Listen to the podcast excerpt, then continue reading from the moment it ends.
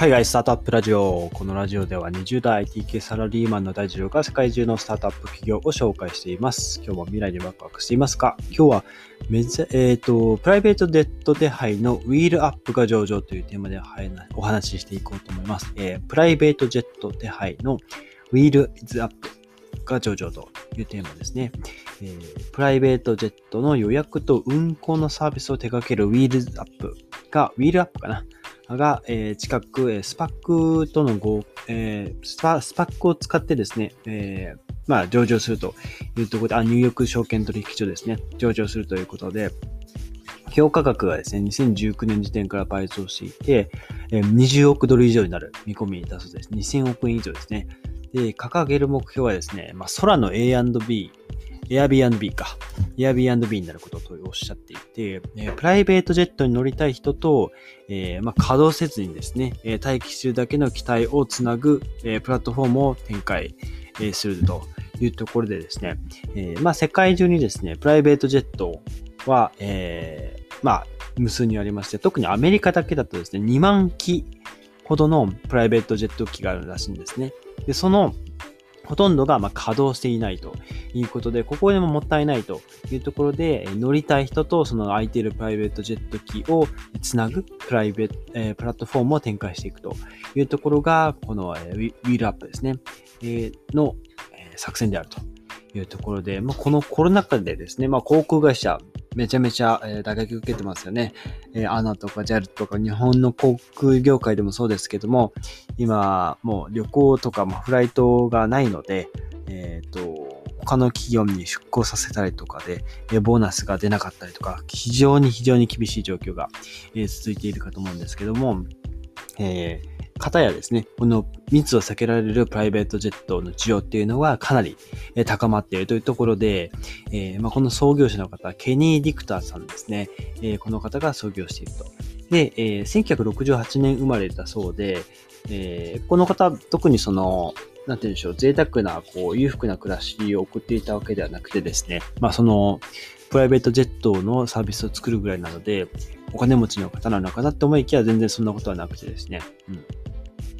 まあ普通にその平凡なえ家庭に生まれ育ったっていうところで、もともとですね、えっと、まあその、なんて言うんでしょう、えプライベートジェットに関わる、えまあ企業を、まあ一個立ち上げたんですけども、その次にですね、えこのウィールアップを立ち上げていますと。えーまあ、プライベート、最初はですね、プライベートジェットのフライト時間を予約購入できるプリペイトカードを提供する会社をですね、えーまあ、立ち上げたと。で、その次に、えーまあ、この、えウィールアップを創業したというところで、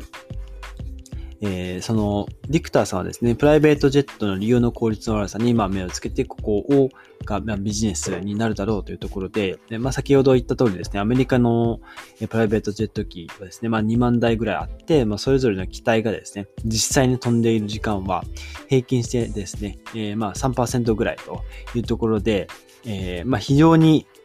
稼働している時間が少ないということで、まあ、整備とかですね、点検の時間を差し引いても、ほとんどですね、まあ、その資産として残ったまま、眠ったままになっているという現状がありますと。で、このウィールアップの資産ではですね、プライベートジェットに乗るその金銭的な余裕がある人のうち、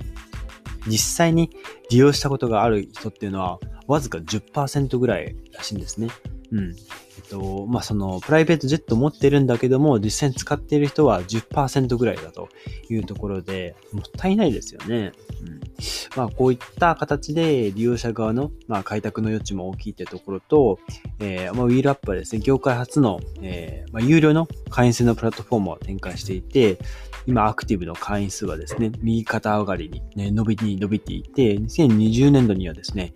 前年度比56%増の9212人が会員になってるそうですと。9000人が会員ってそうでもねえなって思うかもしれないんですけども、ここからがですね、えーまあ、その有料会員制の料金体系なんですが、えー3つあって、1つ目がコアメンバーシップ。これが年会費8500ドル。えー日本円で93万円ですね。年会費。年会費が93万円。で、初年度だけは1万7500ドル。えー初年度だけ191万円ですね。徴収すると。で、その上位互換版がビジネスメンバーシップ。これが年会費14,500ドル、えー、年会費で158万ですね。めっちゃ高いですね。うん。で、その代わりですね、えー、まあ、年間158万円払う代わりに、フライトを予約できる代表者の方が、えー、その乗客を6人まで、えー、予約することができると。コアの場合は4人だということらしいです。はい。で、えー、さらにですね、えー、まあ、その、最低でも100万円ぐらいかかるんですね。この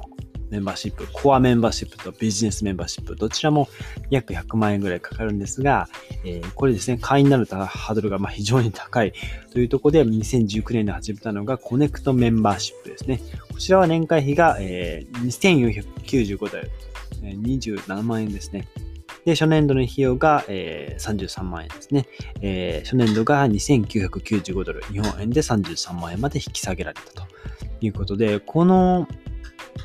コネクトメンバーシップはコアとビジネスに比べて、えー、予約が保証されるその機体の種類が、えー、結構少ないらしいです。え参加できるオフラインのイベントとか提携される、えホテルなどで受けられるその特典も非常に限られているところで、えまあ、コア、えっ、と、コネクトのメンバーシップの方は、本当に、えー、飛行機でいうところのエコノミークラスみたいなものですね。うんまあ、そういった立て付けになっていると。えー、で、そしてですね、2020年のアクティブの会員のうちですね、まあ、とはいえですね、このコネクトの、えー、コネクトメンバーシップ、一番安いメンバーシップですね。この会員が、えー、今ですね、全体の28%いるというとこで、えー、コストコで会員登録ができるらしいです。はい。まあこれですね、まあ今始めたばかりらしいんですが、コストコで会員登録をしていて、えー、富裕層以外への浸透も少しずつ進みつつあるという感じでございます。はい。え、まあこの、まあ年会費を払いつつ、実際に乗るときはですね、その飛行距離に応じて、そのフライトごとに手数料を別途、えー、徴収しているとで、さらに、えー、まあ、会費の収入ですね、えー、まあ、その、ウィルアップ自身は、え、会費の収入を得ることで安定的なキャッシュフローを確保しつつ、え、まあ、重量課金制ですね、え、より高い、え、フィー、フィーというか、まあ、料金も取りに行くという戦略だそうです。はい。で、今、旅行に比べてですね、利用頻度が高いビジネス目的の利用もめちゃめちゃ急急増しているということで、え顧客あたりのですね、フライト距離が伸びていると、ディクターさんは、創業者のディクターさんはおっしゃっていると。はい。で、あとですね、機体の管理などによる売り上げも拡大してるらしくて、2021年の1月から3月期で前年度比71%増ですね。はい。5088万ドルですね。収益が上がっていて、えー、これですね、会会費収入ですね。会費収入の3倍以上も、ね、売上げが伸びているらしいです。で、この機体の管理のサービスには、えっと、プライベート、プライベートジェットを貸し出してもらう代わりに、ウィールアップがですね、整備や点検などを行ってあげると。あと、燃料のチャージとか修繕とかも受けようというところで、まあそういった、まあまずは機体に関わるところですね。ここで、えー、がっつり料金を取っていくという仕組みになってますね。はい。が、えー、以上、ウィールアップですね。で、このウィールアップに近いものが前にご紹介したのはパカソというですね、えー、会社、スタートアップで、これがですね、えっと、別荘ですね。えー、まあ、お金持ちの方、お金持ちの方、そうですね。えー、まあ、資産家の方たちが持っている別荘、これもですね、えー、実際使われていないという現状があって、それを、えー、まあ、Airbnb のような形で、えー、まあ、みんなが使えるようにしようと。で、この、確かパカソの場合は、オーナーシップっていうのがあって、オーナーシップの権利があるんですよね。で、そのオーナーシップの権利を8分割するんですね。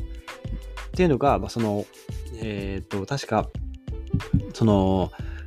別荘の維持費、管理費があるわけですね。で、それを8分の1分割して、えー、各各々がですね、えーまあ、自身の友人とか、えー、まあ、ご家族とかを招きたいときに、そのオーナーシップ権を買ってですね、えー、私の別荘ですよっていうのをまあ主張するというところが、えー、ビジネスモデルになっていますと、はい、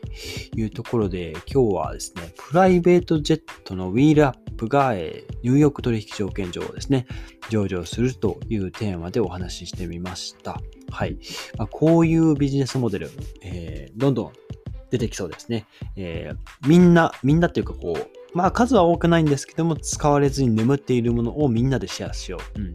使われずに眠っているものをみんなでシェアしようですね。うん。ちょっと大事なので2回言いました。これがかなり、えー、最近のトレンドになってきているのかなと。はい。